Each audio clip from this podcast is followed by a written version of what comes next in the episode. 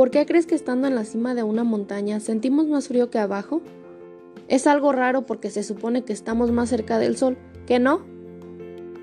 Esto ocurre por el calentamiento de la superficie, la presión atmosférica y el efecto invernadero, que es uno de los más conocidos.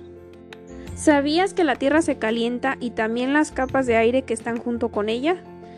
Cuando el aire es más denso es cuando se siente más calor. Se dice que la atmósfera es un mar de aire.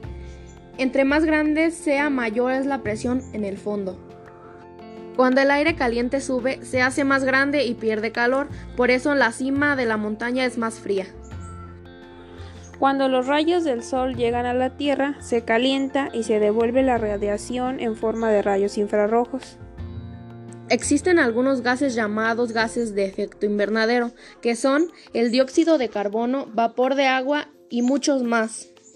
Por todas estas razones es que hace más frío en las montañas. Esto es todo en el episodio de hoy. Los esperamos en el siguiente. Adiós.